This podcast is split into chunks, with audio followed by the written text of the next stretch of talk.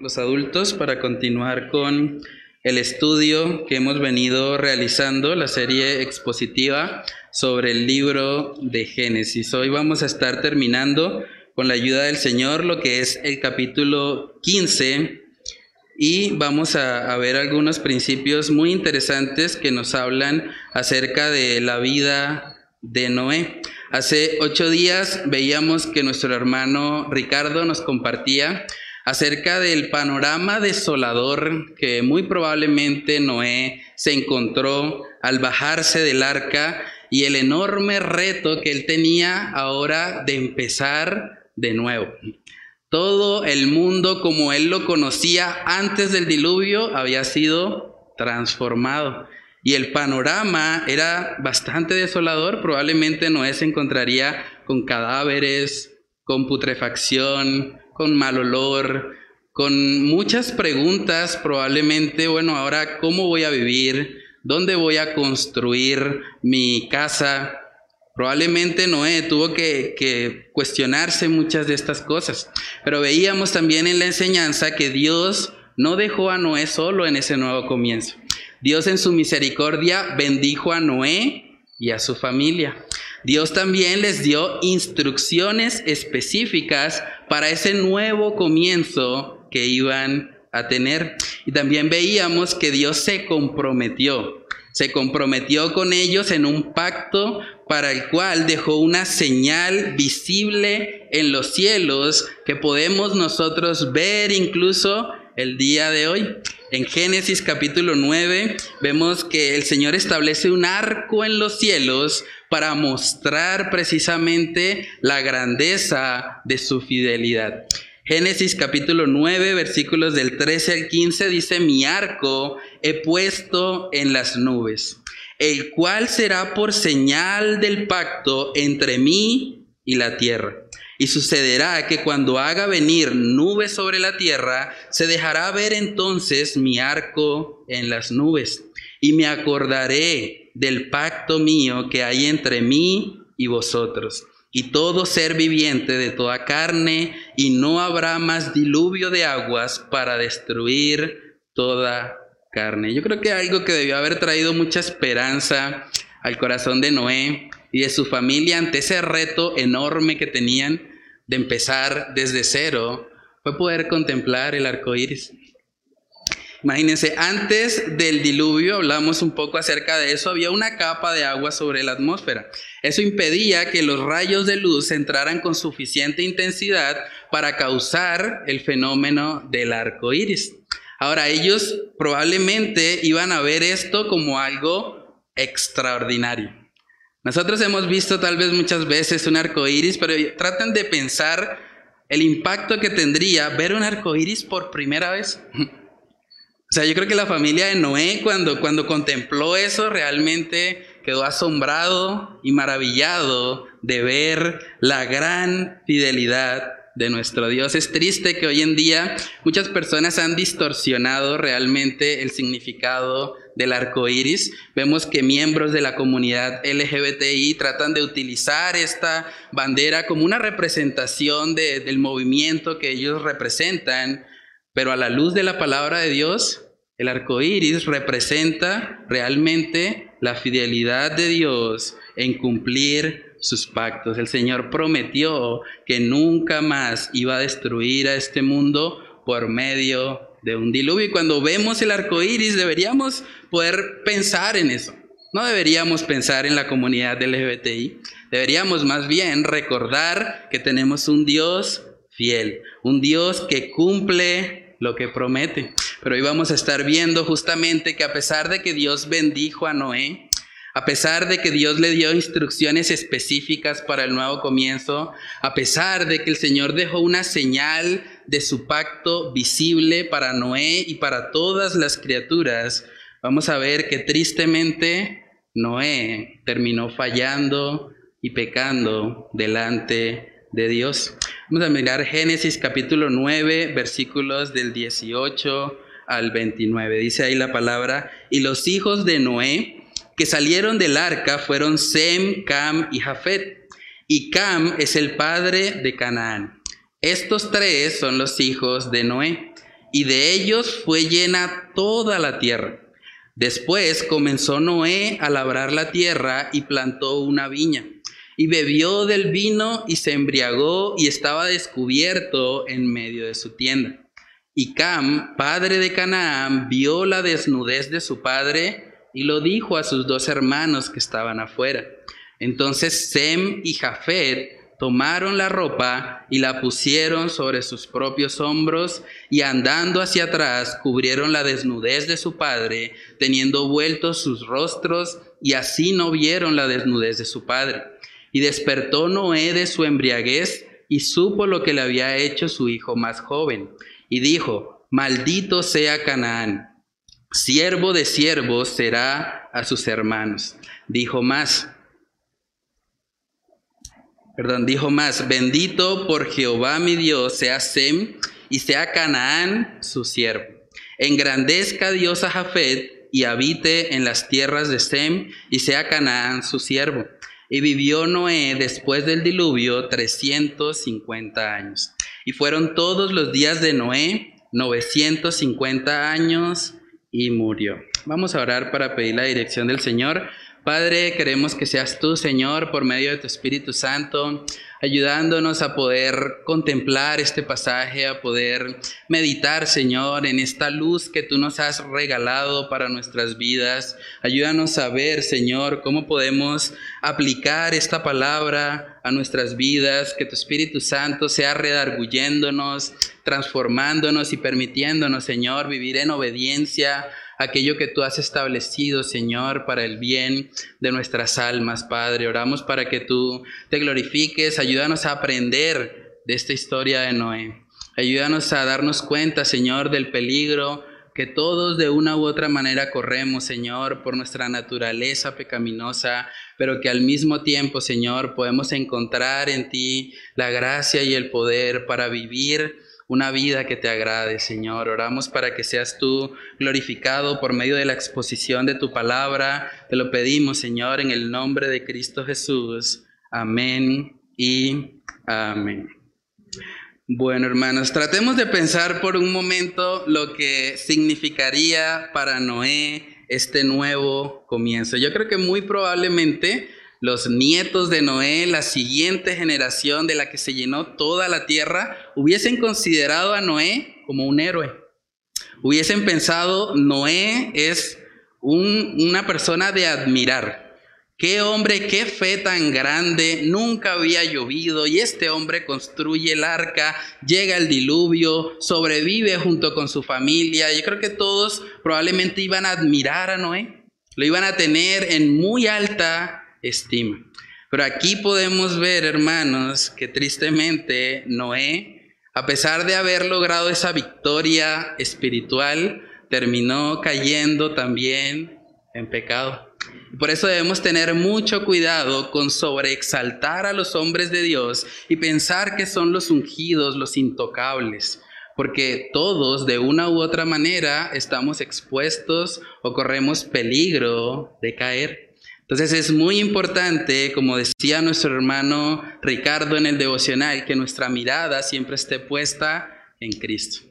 Por encima de los grandes hombres de Dios, por encima de aquellos que han hecho cosas asombrosas para el Señor, nuestra mirada siempre debe permanecer en Cristo Jesús. Y ahí lo que podemos ver en la primera parte de Génesis 9, 18 es que el pecado de Noé fue puntualmente la embriaguez. Ese es el primer punto en esta mañana. Vamos a hablar del pecado de la embriaguez. Génesis capítulo 9, verso 18 dice, y los hijos de Noé que salieron del arca fueron Sem, Cam y Jafet, y Cam es el padre de Canaán. Estos tres son los hijos de Noé, y de ellos fue llena toda la tierra. Después comenzó Noé a labrar la tierra y plantó una viña y bebió del vino y se embriagó, y estaba descubierto en medio de su tienda. Hoy en día hay mucha controversia, mucho debate entre los cristianos de, bueno, ¿hasta qué punto realmente puedo tener un consumo moderado de alcohol? La Biblia advierte muy claramente de que la embriaguez es pecado, pero muchos se preguntan, bueno, ¿hasta dónde puedo llegar sin embriagarme? hay muchos que dicen, no, pues si usted se toma una, una cervecita, está bien. O bueno, máximo se puede tomar dos. Ya tres, bueno, ya es peligroso. Pero saben que independientemente a la posición que nosotros tengamos respecto al consumo moderado del alcohol, lo que no podemos negar y que está muy claramente evidenciado en las escrituras es que la embriaguez es pecado. La embriaguez es pecado. Si usted está consumiendo alcohol de tal manera que el alcohol le está llevando a, a ser totalmente consumido por esa sustancia, usted está pecando delante de Dios. La embriaguez es un pecado. Eso está muy claramente establecido en las escrituras. Vamos a mirarlo. Efesios capítulo 5. Efesios capítulo 5, en el versículo 18 podemos ver que dice el apóstol Pablo, no os embriaguéis con vino, en lo cual hay disolución. Antes bien, sed llenos del Espíritu. Algunos han tomado ese pasaje para decir que hay que emborracharse del Espíritu. Pero realmente cuando lo estudiamos en su contexto está contrastando el emborracharse con el ser lleno del Espíritu. Una persona borracha pierde el control de sí misma, empieza a actuar y hacer cosas que normalmente en su sano juicio no haría, mientras que una persona llena del Espíritu Santo tiene dominio propio. Una persona llena del Espíritu Santo tiene la templanza y la capacidad para poder medir sus acciones. Entonces, hermanos, este pasaje nos está mostrando que la embriaguez es un pecado delante de Dios, es un peligro. Nosotros no deberíamos permitir que el alcohol sea lo que domine en nuestras vidas o lo que nos lleve a actuar de formas muchas veces contrarias a la palabra de Dios. En Proverbios capítulo 23 podemos ver que hay una advertencia muy explícita acerca del peligro que hay en el consumo de vino. Porque el vino, cuando lo estamos mirando, el vino que se rojea, dice Proverbios, muchas veces es la tentación inicial para llegar a la embriaguez. Miremos Proverbios capítulo 23, versículos del 29 al 35. Dice ahí el pasaje. ¿Para quién será el ay? ¿Para quién el dolor? ¿Para quién las rencillas? ¿Para quién las quejas? ¿Para quién las heridas de balde? ¿Para quién lo amoratado de los ojos? Para los que se detienen mucho en el vino. Para los que van buscando la mistura no mires al vino cuando rojea, cuando resplandece su color en la copa, se entra suavemente, mas al fin como serpiente morderá, y como áspid dará dolor. Tus ojos mirarán cosas extrañas, y tu corazón hablará perversidades. Serás como el que yace en medio del mar, o como el que está en la punta de un mastelero y dirás, me hirieron, mas no me dolió, me azotaron, mas no lo sentí. Cuando despertare, aún lo volveré a buscar. Cuando una persona se embriaga con el consumo del alcohol, generalmente al siguiente día sufre lo que se conoce como la resaca o el guayabo, ¿cierto? Y es el momento donde muchos dicen, no vuelvo a tomar. Qué cosa tan terrible, qué resaca tan grande, hasta aquí ya no lo vuelvo a hacer. Pero luego, cuando ven otra vez el vino que se rojea, cuando ven otra vez la oportunidad de hacerlo, vuelven y como dice el proverbio, vuelven nuevamente a ser ellos mismos heridos por causa de su mala conducta. Hermanos, cuando nosotros estudiamos todo este tema del consumo del alcohol, tenemos que ser conscientes, uno de los problemas más grandes que tenemos a nivel mundial es el consumo excesivo del alcohol. ¿Sabían que según la Organización Mundial de la Salud, la violencia relacionada con el consumo excesivo del alcohol causa anualmente la muerte de 2.5 millones de personas? 2.5 millones de personas. Eso es prácticamente la población de todo el departamento de Santander. Cada año, esa población equivalente al departamento de Santander está desapareciendo, está muriendo por causa de la violencia que viene como consecuencia de un consumo excesivo de alcohol. A nivel mundial también se estima que cerca del 50% de los casos de agresiones sexuales y violaciones ocurren cuando el violador está bajo el efecto del alcohol. Y 30% de esas violaciones ocurren bajo el efecto de otra sustancia psicoactiva. Porque también tenemos que tener claro, cuando hablamos de la embriaguez, no solamente es el vino. Si usted está de alguna manera perdiendo su sentido, su ser, por causa de cualquier sustancia alucinógena, sea marihuana, cocaína, cualquier cosa que esté ayudándole a perder el control de usted mismo, eso también es un tipo de embriaguez, porque usted está siendo dominado por una sustancia externa a usted mismo. Y hay que tener mucho cuidado. Saben que en países como España el consumo excesivo de alcohol representa la tercera causa de muerte en el país. Está relacionado con problemas de salud mental crónicos, depresión severa, suicidios y accidentes. Es un problema bastante serio. Aquí en Colombia, el 50% de los casos de violencia intrafamiliar en Colombia suceden como consecuencia del consumo de alcohol. Es un peligro bastante serio. Y eso sin mencionar todo el problema económico y financiero que muchas familias tienen por causa de que alguno de los miembros es adicto al consumo de alcohol. Entonces, a la luz de esta realidad, deberíamos preguntarnos nosotros como creyentes si realmente es conveniente un consumo moderado de alcohol. Yo no le puedo decir que es un pecado consumir alcohol moderadamente, la Biblia no dice eso. Pero yo sí le puedo animar a que usted analice y medite en qué tanto le conviene a usted consumir alcohol.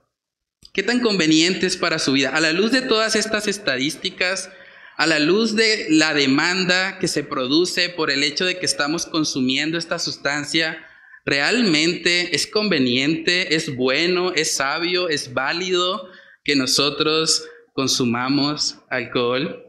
Primera de Corintios capítulo 10 podemos ver un principio también muy importante para todas esas áreas donde tal vez el Señor no tiene un mandato específico para nosotros. Vemos que el Señor nos da libertad, pero nos dice que examinemos qué tanto nos conviene. Primera de Corintios capítulo 10 versículo 23 dice, todo me es lícito. Todo me es lícito, pero no todo conviene. Todo me es lícito, pero no todo edifica. En esas áreas donde no tenemos un mandato específico, debemos examinar qué tanto conviene esta práctica, qué testimonio le estoy dando yo a las personas que me observan en un consumo moderado de alcohol. O voy a ser piedra de tropiezo de pronto para algunas personas que luchan con esa adicción. Debemos preguntarnos todas estas cosas. No solamente se trata de si algo es pecado o no. Se trata de poder glorificar al Señor con cada cosa que hacemos. En el caso de Noé, parece que un consumo inicialmente moderado de alcohol, porque Noé vemos que estaba trabajando, probablemente estaba agotado y empezó a consumir tal vez moderadamente el vino, pero poco a poco, tal vez sin darse cuenta, terminó en un estado de embriaguez. Génesis capítulo 9, versos del 20 al 21 dice, después comenzó Noé a labrar la tierra, o sea, Noé está trabajando, probablemente está cansado, está sudando, plantó una viña y con esa sed que tenía, en el verso 21 dice, y bebió del vino y se embriagó. Y estaba descubierto en medio de su tienda. La palabra para descubierto ahí tiene que ver con estar desnudo. Noé, como consecuencia de la embriaguez y como es muy común en el caso del consumo excesivo del alcohol, empezó a hacer cosas que en su sano juicio no haría. Noé se desnudó como consecuencia también de su embriaguez. Y uno podría preguntarse, pero bueno, Noé, el hombre que fue usado por Dios para preservar la humanidad, el pregonero de justicia, el que creyó que llovería sin haber visto nunca una gota de lluvia, ¿cómo termina así? ¿Cómo termina un hombre de estos desnudo, borracho? Es increíble, ¿no? Hasta dónde el consumo del alcohol puede llevar a una persona. Un hombre de Dios, un hombre que había sido usado por él, un hombre que vemos en la lista de los héroes de la fe en Hebreos capítulo 11, de esos hombres que por la fe hicieron grandes cosas para Dios, ahora lo vemos en una condición deplorable, en una condición realmente tal vez generando algo de lástima. Imagínese un borracho tirado, desnudo. A ese punto llegó Noé. Saben que cuando vemos eso, hermanos, deberíamos nosotros temblar. Deberíamos nosotros reconocer el peligro que muchas veces hay en nuestras vidas cristianas. Porque a veces cuando nos creemos fuertes, cuando venimos tal vez de una victoria espiritual, venimos tal vez de lograr algo que, que, nos llena tal vez de orgullo y pensamos qué glorioso cómo el Señor me usó, cómo el Señor permitió que yo alcanzara esta meta que tenía en mi vida. A veces en esos momentos donde nos creemos fuertes es cuando puede llegar a nuestras vidas la debilidad y cuando podemos terminar cayendo en el pecado. Es lo mismo que vemos aquí en Noé, Primera de Corintios capítulo 10, versículo 12. Dice un texto bíblico también muy importante, dice así que el que piensa estar firme, mire que no caiga. El que piensa estar firme, mire que no caiga. A veces nosotros tendemos a pensar que entre más tiempo tenemos en la vida cristiana, como que vamos a ser más maduros espiritualmente. A veces pensamos, no, es que ya yo llevo 20 años en el Evangelio, ya yo, yo sé de qué se trata esto. Imagínense, tanto tiempo, he servido en tantos ministerios, he practicado la fe en diferentes lugares. Yo soy un hombre que ya he historiado en la vida cristiana. Cuando creemos eso, cuando creemos y empezamos a poner la confianza en nuestro conocimiento, en nuestra vida cristiana, en la experiencia que tenemos, es cuando muchas veces estamos en una condición tan vulnerable que podemos caer. El que crea estar firme, mire que no caiga. Cuando uno mira los personajes bíblicos, se puede dar cuenta que la mayoría de los hombres de Dios pecaron, no necesariamente en sus primeros años de cristianismo. La mayoría pecaron mucho tiempo después. ¿Recuerdan a David? David en sus primeros años de cristiano venció a Goliat. Estaba asustado, estaba temblando, pero dijo, Señor, si tú vas conmigo, yo lo enfrento. Y se enfrentó a Goliat y gloria a Dios lo venció en sus primeros años de cristiano. David era un hombre que caminaba con el Señor. Pero ¿qué pasó más adelante? Cuando David fue colocado ya como rey, cuando él ya tal vez se sentía algo más confiado, más seguro en sí mismo, tal vez pensando, bueno, ya yo soy el rey, que sí, los reyes tienen que ir a la guerra, pero, pero no seamos tan exagerados, yo sé manejar esto, yo no tengo que ir, yo me quedo en la casa. Y en ese contexto vino la caída de David, mucho tiempo después de su conversión. Moisés también en sus primeros años de cristiano, qué hombre de Dios, Moisés, el que libertó al pueblo de Israel de la esclavitud de Egipto. El hombre que Dios usó para abrir el mar en dos. Y uno piensa, wow, qué hombre de Dios tan tremendo. ¿Y qué pasó mucho tiempo después? Cuando el pueblo empezó a murmurar en contra de Moisés, cuando él se empezó a sentir atacado por todos, Moisés termina golpeando una roca que Dios le había dicho que no la golpeara y por lo tanto se queda por fuera de la tierra prometido. Abraham, el padre de la fe judía, ese hombre que en sus primeros años Dios le dijo que saliera de su tierra y de su parentela, el hombre que estuvo dispuesto incluso a sacrificar a su propio hijo Isaac en obediencia al Señor, en sus primeros pasos, en sus primeros años de cristianismo, un hombre obediente. Pero ¿qué pasó después? Después, este hombre terminó mintiendo, buscando protegerse más a sí mismo y exponiendo en peligro a su esposa Sara.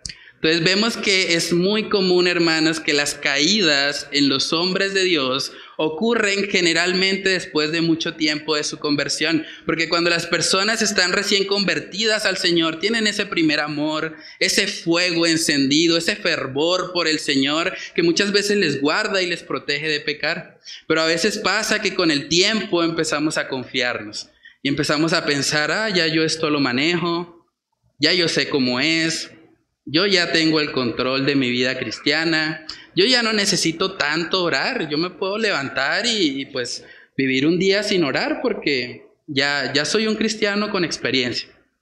Cuando esos pensamientos llegan a nuestra vida es cuando estamos corriendo más peligro. Noé, en sus primeros años de caminar con Dios, lo estudiamos hace un tiempo, fue obediente en todo. Todo lo que el Señor le dijo a Noé que hiciera, lo hizo, tal cual. Pero ¿qué pasó en sus postreros días? Probablemente empezó a confiarse, empezó a descuidar alguna disciplina espiritual de su vida y la consecuencia fue que terminó pecando. Así que cristiano que me estás oyendo en esta mañana, déjame decirte, no descuides tu relación con Cristo. No descuides tu relación con Cristo. No hay nada que te pueda sostener siendo fiel al Señor que mantener una relación íntima y cercana con Él. Jesús es la vid, nosotros somos los pámpanos. Separados de Él, nada podemos hacer. No importa cuánto tiempo lleves en el Evangelio, no importa cuán confiado estés en tu experiencia en los años que llevas sirviendo al Señor, debes recordar que solamente pegado a la vid verdadera vas a poder estar firme en la vida cristiana. Hermanos, tenemos que entender que la vida cristiana es una guerra. La vida cristiana es una guerra. Si usted no lo ha visto todavía así, es importante que empiece a desarrollar esa mentalidad. Estamos en guerra. Efesios capítulo 6 habla acerca de esa guerra espiritual que no tiene nada que ver con machacar al diablo, ni con sacar espíritus, ni hacer liberación. La guerra espiritual tiene que ver en que nosotros, tiene que ver con que nosotros debemos vestirnos de la armadura de Dios. Miremos Efesios capítulo 6, versículos del 10 al 13, dice, por lo demás, hermanos míos, fortaleceos en el Señor y en el poder de su fuerza, vestíos de toda la armadura de Dios, para que podáis estar firmes contra las acechanzas del diablo. Porque no tenemos lucha contra sangre y carne, sino contra principados, contra potestades, contra los gobernadores de las tinieblas de, este siglo, contra huestes espirituales de maldad en las regiones celestes. Por tanto, tomad toda la armadura de Dios para que podáis resistir en el día malo y habiendo acabado todo, estar firmes. ¿En qué momento dice el pasaje que nosotros debemos enfrentar cara a cara a los principados, a las potestades. Nunca. Solo hay un mandato en todo el pasaje y es fortaleceos en el Señor. Ese es el imperativo. Busquen al Señor, pónganse la armadura de Él que el Señor se encarga de tratar con ese mundo espiritual al que nosotros, por ser carne, por ser débiles, no podemos enfrentar. Decía el pastor John Piper, mientras que no sepas que la vida cristiana es una guerra, no podrás saber la razón de la oración.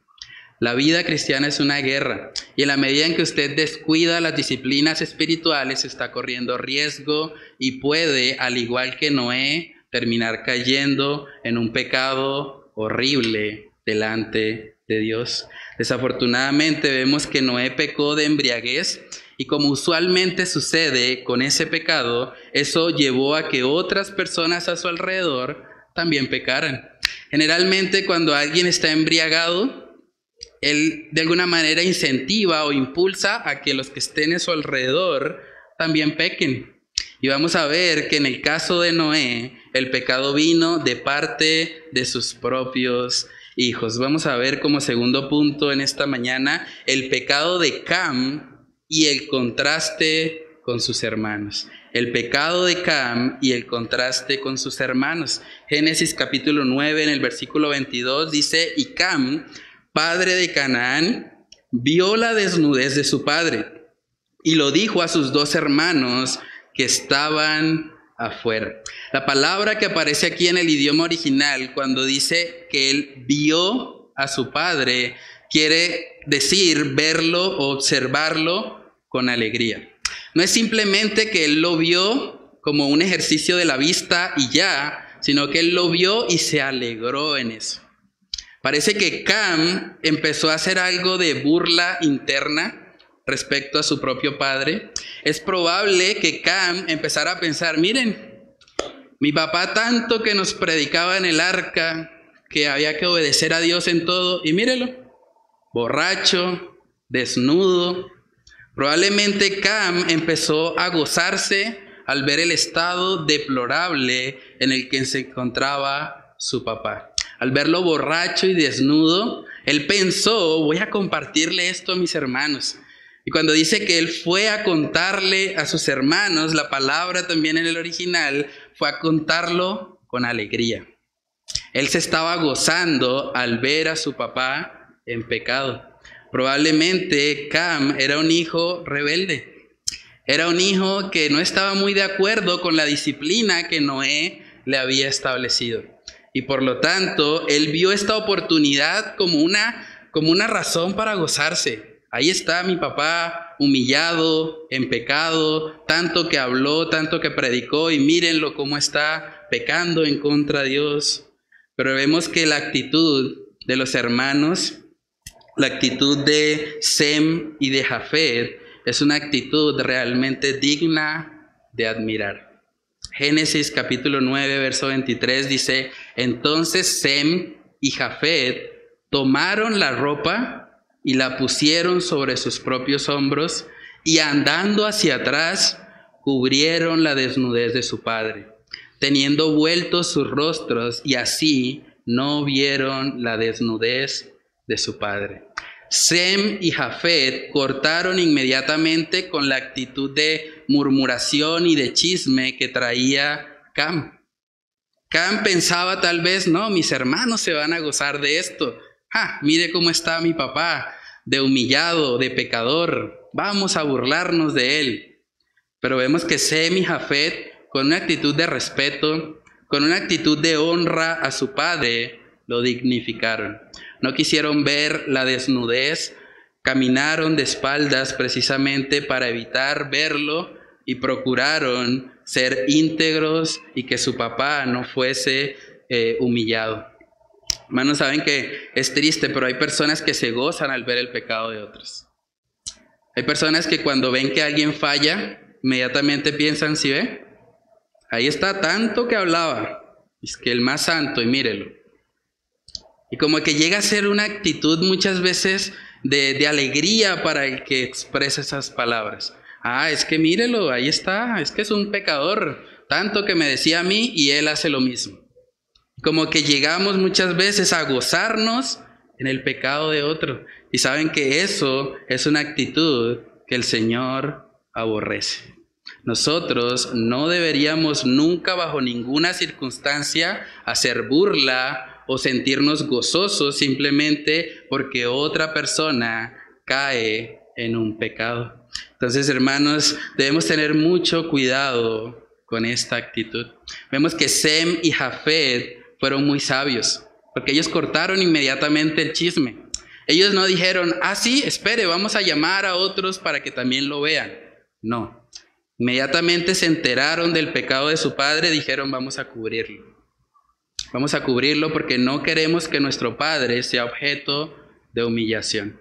Y debería ser la misma actitud que tenemos nosotros como creyentes. Cuando vemos que un hermano peca, en vez de ir y destruirlo, en vez de ir y hablar eso con toda la iglesia y contárselo a todo el mundo para que sepan lo malo y pecador que es ese hermano, deberíamos poder ir, hablar a solas con ese hermano y decirle, hermano, realmente necesitas ayuda, Hermano, te animo a que perseveres en tu caminar con el Señor. Hermano, estoy para ayudarte, estoy para cubrir tu desnudez, No voy a exponer públicamente lo que has hecho mal, más bien voy a motivarte y ayudarte a que puedas perseverar en tu caminar con Dios. Saben que en Proverbios capítulo 29, Proverbios capítulo 29 podemos ver que se utiliza la expresión escarnecedor.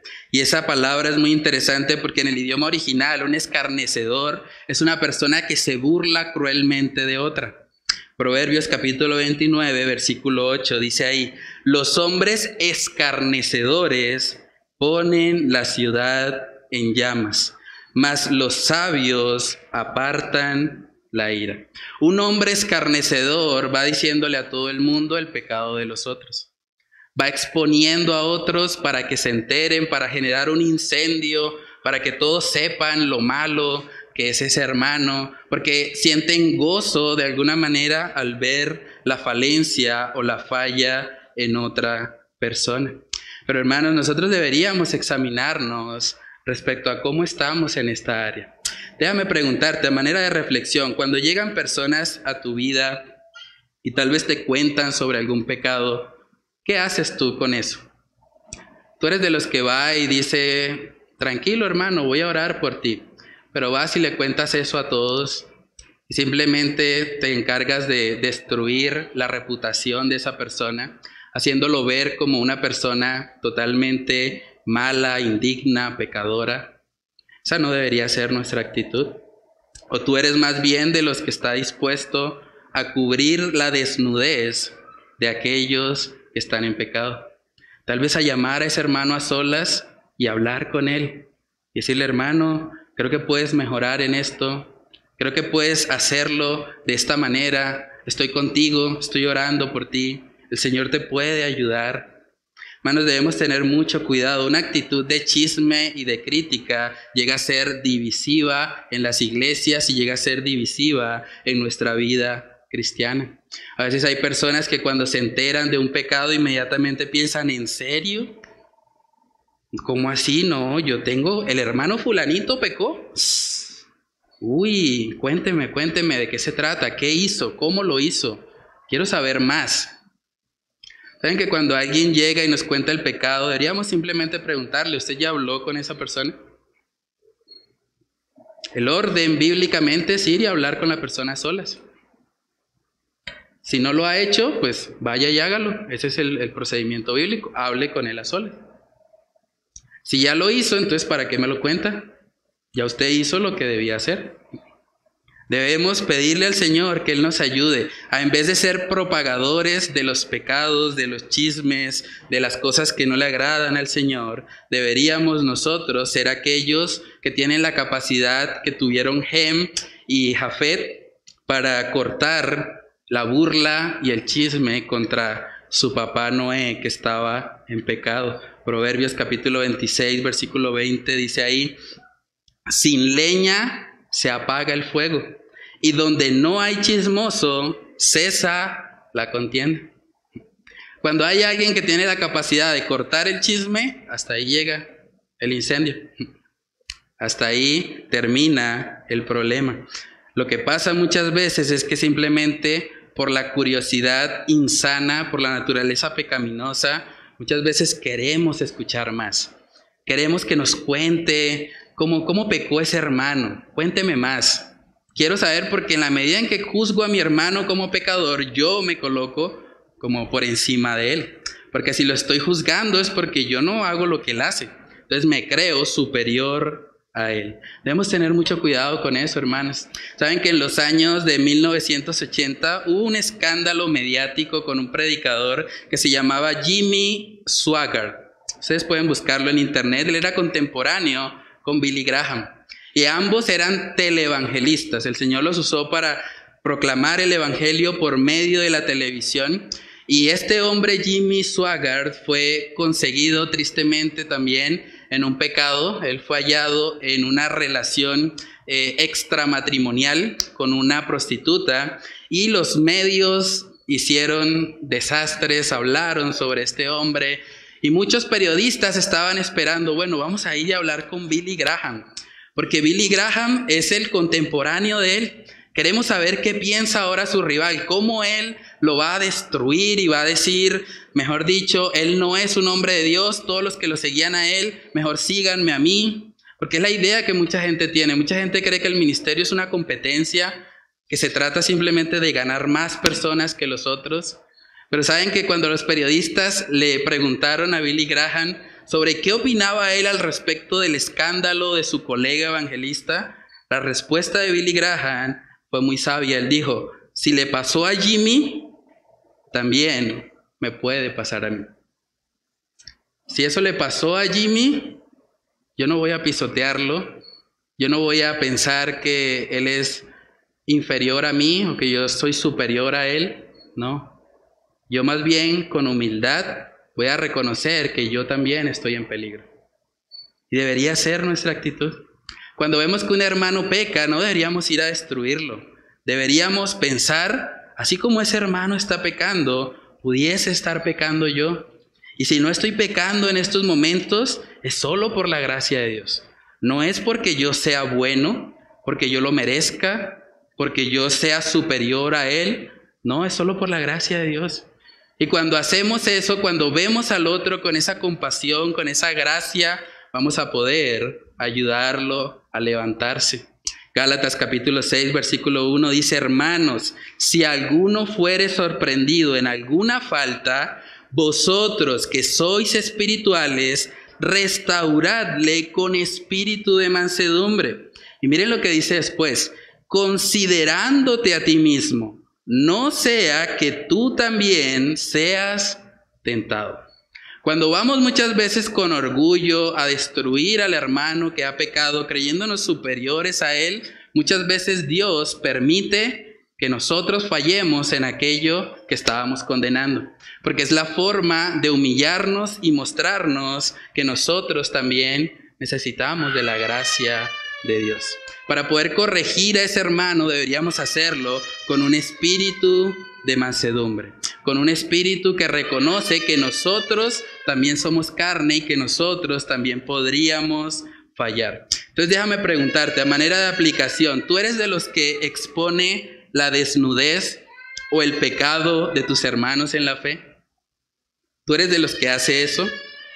¿O te acercas primero en privado para exhortar con humildad, con espíritu de mansedumbre, como dice el pasaje? ¿Con qué personaje de esta historia tú te identificarías más? ¿Tú serías más como Cam, viendo el pecado de tu padre y alegrándote y yendo a contarle a otros? ¿O tú serías más como Sem y Jafet, cubriendo la desnudez de tu padre, tratando de evitar el escarnio público para él? Hermanos, debemos pedirle al Señor que Él nos ayude a ser como Sem y Jafet, a buscar siempre ayudar y cubrir a aquel que ha caído, porque todos estamos en riesgo de algún día caer. Lo siguiente que podemos ver ahí en el pasaje es que como consecuencia de este pecado llegó una maldición. La maldición fue producto del pecado y ese es el tercer punto que vamos a estar viendo en esta mañana. Génesis capítulo 9, versículos del 24 al 29, dice ahí, y despertó Noé de su embriaguez y supo lo que le había hecho su hijo más joven. Y dijo, maldito sea Canaán, siervo de siervos será a sus hermanos. Dijo más, bendito por Jehová mi Dios sea Sem y sea Canaán su siervo. Engrandezca Dios a Jafet y habite en las tiendas de Sem y sea Canaán su siervo. Y vivió Noé después del diluvio 350 años y fueron todos los días de Noé 950 años y murió. Una pregunta que surge al poder estudiar este pasaje es por qué la maldición cae sobre Canaán. Porque en últimas el que pecó, se burló y quiso llamar a los hermanos para que siguieran en esa burla fue Cam. Pero la maldición vino sobre el hijo, vino sobre Canaán. Y bueno, hay varias posibles interpretaciones al respecto. Voy a darles las más comunes para que ustedes puedan analizar y escoger. Dice, La primera, que probablemente Noé no quiso eh, maldecir directamente a Cam, porque si miramos en Génesis capítulo 9, versículo 1, Dios había bendecido a Noé y también a sus hijos. Entonces, como Dios había bendecido a Cam, muchos entienden, pues Noé no podía ejercer una maldición sobre algo que Dios bendijo. Entonces, algunos entienden que esa es la razón por la cual la maldición cae sobre Canaán. Otros más bien piensan que el término descubrir la desnudez que vemos versículos más atrás hace referencia a que probablemente Cam tuvo relaciones sexuales con la esposa de Noé. Entonces, si Cam tuvo relaciones sexuales con la esposa de Noé, pues el fruto de esa relación incestuosa sería Canaán. Entonces, por eso tal vez el Señor maldeciría directamente a Canaán. Y la base bíblica está en Levítico, vamos a verlo, Levítico capítulo 18. Levítico capítulo 18 podemos ver que cuando se usa el término descubrir la desnudez de tu padre, hace referencia puntualmente a tener relaciones sexuales con la mujer de él. Levítico capítulo 18 versículo 8 dice, la desnudez de la mujer de tu padre no descubrirás. Es la desnudez de tu padre. Entonces algunos entienden que cuando habla de la desnudez, de Noé, pues fue que Cam tuvo relaciones sexuales con la esposa de Noé.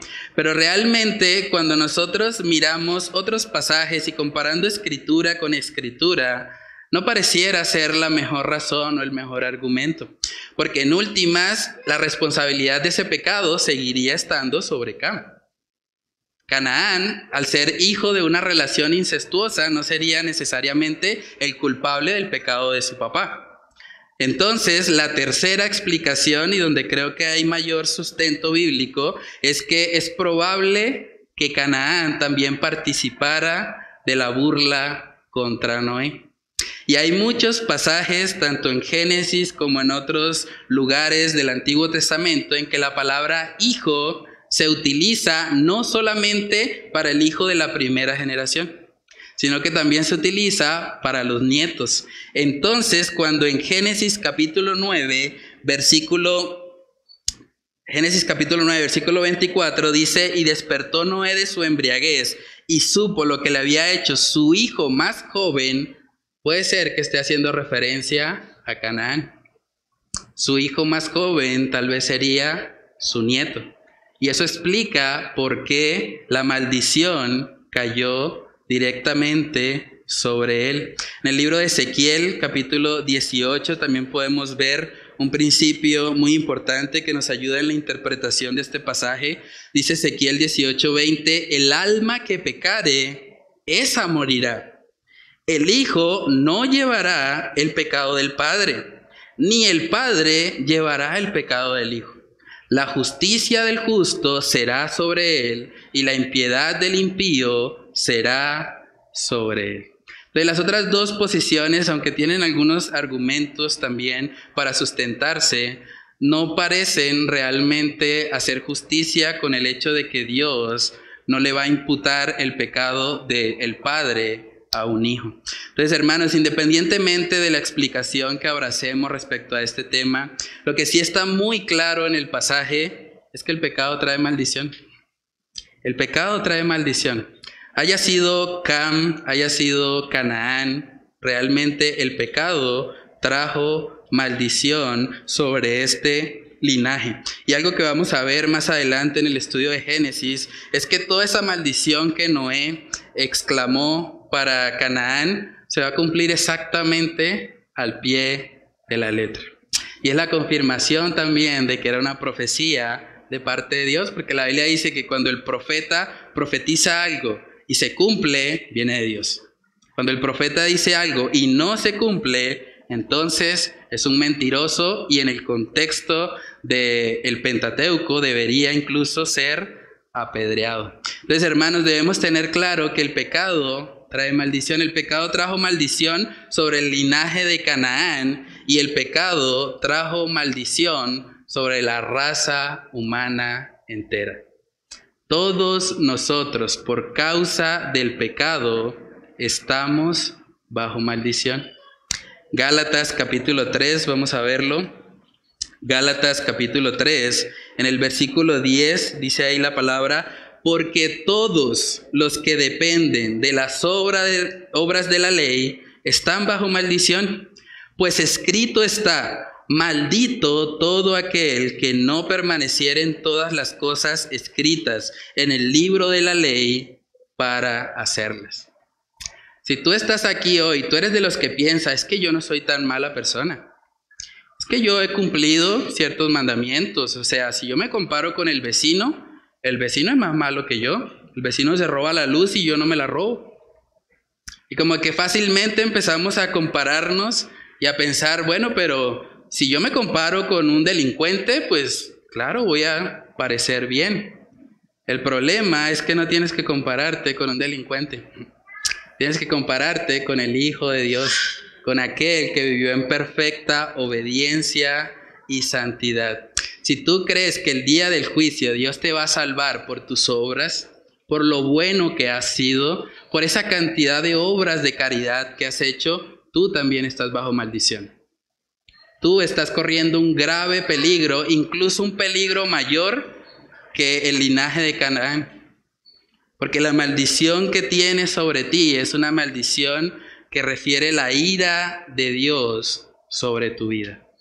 Tú necesitas arrepentirte. Si tú crees que te vas a salvar porque eres bueno, porque has hecho cosas para que Dios te acepte, te abrace y te reciba, tú debes arrepentirte con urgencia.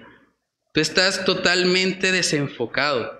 Estás pensando que puedes ganarte la salvación. Y eso es un error enorme. Estás bajo maldición. Y la forma de que esa maldición sea quitada de tu vida es que tú reconozcas primeramente que eres un vil pecador. Que todos los mandamientos de la ley de Dios los has transgredido. Si eres honesto delante de Dios, toda la ley tú has fallado. Has pecado en contra de Dios. Tú dices, ah, yo no he matado a nadie, pero has aborrecido a alguien. El que aborrece a su hermano, dice la palabra, es homicida. Ah, yo nunca le he sido infiel a mi esposa. El que mira a una mujer con codicia en su corazón, ya adulteró con ella. Delante de Dios eres un vil pecador. Y por eso la única esperanza que tienes es que Cristo Jesús sea tu Salvador. Es que Cristo reciba la maldición que tú mereces. Y eso fue lo que Cristo vino a hacer. Dice ahí mismo en Gálatas capítulo 3, versículo 13, Cristo nos redimió de la maldición de la ley hecho por nosotros maldición, porque está escrito, maldito todo el que es colgado en un madero, para que en Cristo Jesús la bendición de Abraham alcanzase a los gentiles, a fin de que por la fe, es solo por la fe, hermanos, recibiésemos la promesa del Espíritu. La única forma en que esa maldición por causa del pecado puede ser quitada de tu vida es por la fe. Por eso el llamado del Evangelio y el mensaje de la palabra es arrepiéntete y cree en Jesús. Es un llamado imperativo. Es algo que tú necesitas con urgencia para tu vida. No sabes si vas a vivir ni siquiera mañana. No sabes si saliendo de acá de la iglesia pasa un carro a toda velocidad y te quita la vida. No sabes eso. No sabes qué ha de pasar en la próxima hora, pero hoy, en este momento que estás escuchando este mensaje, tienes la oportunidad de arrepentirte. Tienes la oportunidad de venir a Él y no vas a poder decir el día del juicio que no sabías, porque lo has escuchado. Porque el Señor te está llamando hoy al arrepentimiento.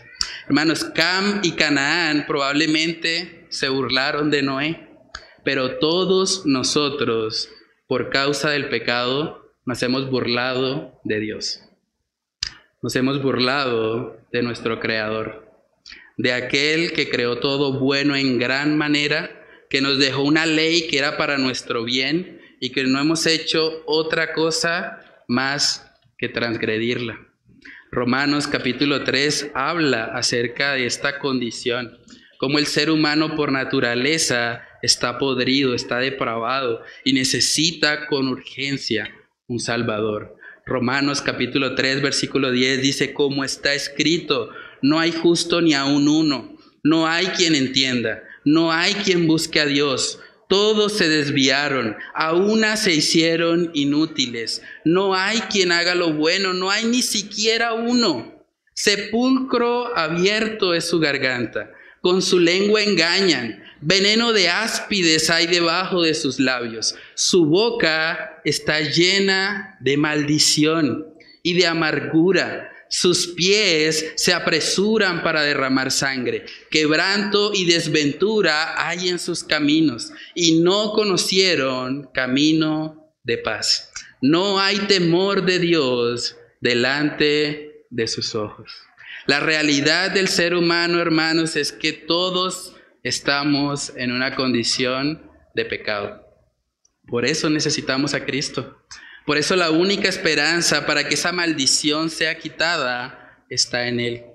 Todos nosotros un día hemos de comparecer delante del Dios Todopoderoso y justo. Y ese día no vamos a poder decirle, Señor, yo me porté bien, Señor, yo hice cosas buenas. Ese día lo único que podrá sostenernos es que Cristo sea nuestro abogado, es que Cristo sea nuestro Salvador. Ahí en Génesis capítulo 9 vemos que este hombre Noé, a pesar de haber sido un hombre de Dios, a pesar de que vemos que luego pecó, él, al igual que todas las personas que han vivido en esta tierra, también experimentó la muerte. Dice Génesis 9:28, y vivió Noé después del diluvio 350 años, y fueron todos los días de Noé 950 años, y murió. Y murió. Un día tú también vas a morir. Un día yo también he de morir. Y por lo tanto, lo más importante de nuestras vidas no puede ser hacer riquezas en este mundo. No puede ser simplemente lograr metas terrenales. No puede ser simplemente cumplir en nuestro trabajo y pagar nuestras cuentas. Nuestra meta debe trascender porque nos acercamos cada vez más, hoy más que ayer, nos acercamos a ese encuentro con el Señor. Tú te vas a morir también, al igual que Noé, y tal vez más pronto de lo que te imaginas. Por eso tú necesitas con urgencia un Salvador. Pídele al Señor que te salve hoy. Reconoce tu condición de pecado delante de Él y abraza a Cristo como el único y suficiente Salvador de tu vida y el único que puede quitar esa maldición que es mucho peor que la que recibió Canaán y todo su linaje. Vamos a orar y a pedirle al Señor que Él nos ayude a poner por obra esto que hemos estudiado en esta mañana. Padre Celestial, te damos muchas gracias, Señor, por tu palabra. Gracias porque es esa lámpara a nuestros pies esa lumbrera a nuestros caminos. Padre, ayúdanos a reconocer y a recordar que te necesitamos a ti. Ayúdanos a ver, Señor, cómo este hombre de Dios, Noé, por causa tal vez de un descuido en sus disciplinas espirituales, terminó, Señor, un día pecando en contra ti. Ese pecado no solo le afectó a él, afectó a sus hijos, afectó a sus nietos. Padre, ayúdanos a poder guardarnos en nuestro caminar contigo. Ayúdanos a no creernos fuertes, ayúdanos a recordar que tu poder se perfecciona en la debilidad. Ayúdanos a recordar, Señor, que tú resistes a los soberbios, pero das gracia a los humildes. Padre, oramos para que tú nos ayudes, Señor, a mantener siempre nuestra mirada puesta en ti. Ayúdanos a recordar que la maldición por causa del pecado estaba sobre nosotros y que solamente por gracia, solamente por la fe, solamente por esa obra consumada de Cristo en la cruz, Hoy podemos tener esperanza de salvación. Padre, ayúdanos a vivir y abrazar con gozo el hecho, Señor, de que tú has muerto en nuestro lugar y que solamente a través de ti, Señor, podemos estar confiados para ese día en que nos veamos cara a cara contigo y podamos, Señor, reconocer que al que no conoció pecado por nosotros, fue hecho pecado, para que ahora nosotros seamos justicia de Dios en él. Padre, oramos para que tú nos ayudes a comprender la gravedad del pecado, a ver la maldición tan grande que estaba sobre nosotros, pero también, Señor, que podamos contemplar la enorme magnitud del amor de Cristo, de ese amor que sobrepasa todo conocimiento y que llama a cada persona en todo lugar a que se arrepienta. Padre, que hoy sea el día de salvación para alguien, que seas tú permitiendo que este mensaje pueda transformar vidas y que tu palabra, Señor, sea usada para que el don de la fe pueda llegar a aquellos que no te conocen y que tú te glorifiques, Señor, por medio de la salvación y regeneración de las almas, Dios. Padre, oramos para que solo tú seas exaltado por medio de la aplicación de este mensaje que hemos estudiado. Te lo pedimos, Señor, en el nombre de Cristo Jesús. Amén y amén.